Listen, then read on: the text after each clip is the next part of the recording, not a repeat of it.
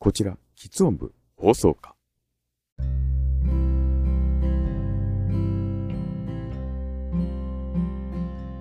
茨城県のラジオネーム NSTRD さんからいただいたメールです。ユーフォニアのビリシマさん、初めてメールいたします。道徳の教科書についての回、拝聴しました。教育現場にて、喫音についての理解はまだまだなのではと感じました。あることについて乗り換えられる人がいる一方で、乗り越えることが難しい人もいて、人々に対して切り捨てになるかもしれないという危機感。当事者という立場から道徳の教科書への違和感がとても伝わったのでした。次回の配信も楽しみにしています。それでは。NSTRD さん、わざわざメールを頂戴してありがとうございました。というわけで、皆さん、おはようございます。こんにちは、こんばんは。ユーフォニアのびりしまです。前回の配信からだいぶ時間が経ってしまいましたが、皆様、いかがお過ごしでしょうか？せっかく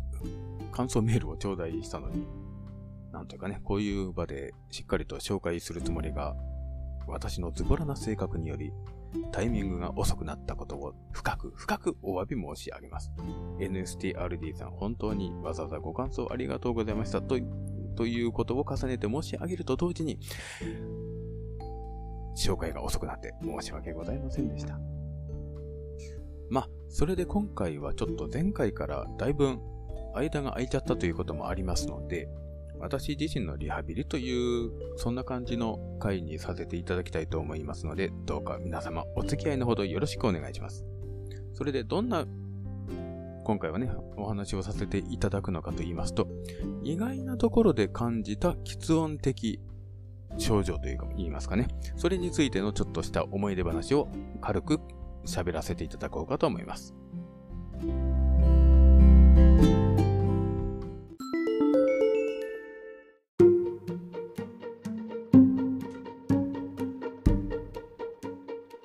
さて私もあの、ユーフォニアノビリシマというふうに名乗らせていただいているわけなんですけれども、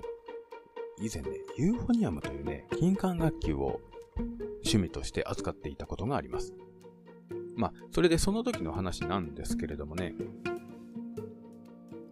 普段演奏するときはまずなかったんですけれども、これ、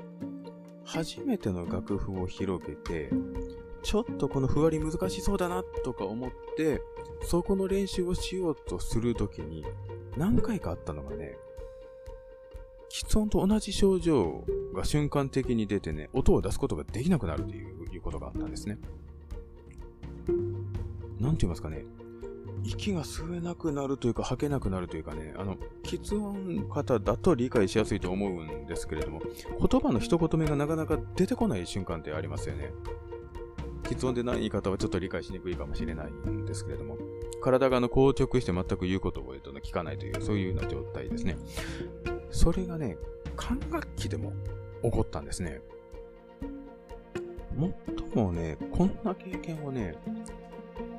ネット等々でね、語られてる方をちょっと見たことがないので、私だけかもしれないないので、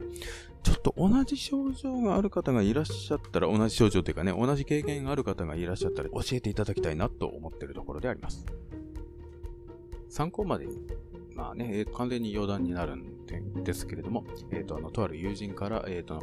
うん、えっ、と、君にとってユーフォニアムっていうのは、喋れない言葉の代用だねっていうふうにことをね、言われたことがね、ありましね、うん、なんとなくね、確かにそうかもってんなことをね、思ったことがあります。まあ、そんな代用とまで言われたね、管楽器の趣味も今は綺麗さっぱりやめてるあたり、じゃあ、あの、代用なしで今本当にちゃんとやれてるのかというと、甚だ疑問ではありますが、まあ、それでもなんとかやっております。ということで、なんか着地がグダグダになりましたが、今回の本編は以上でございます。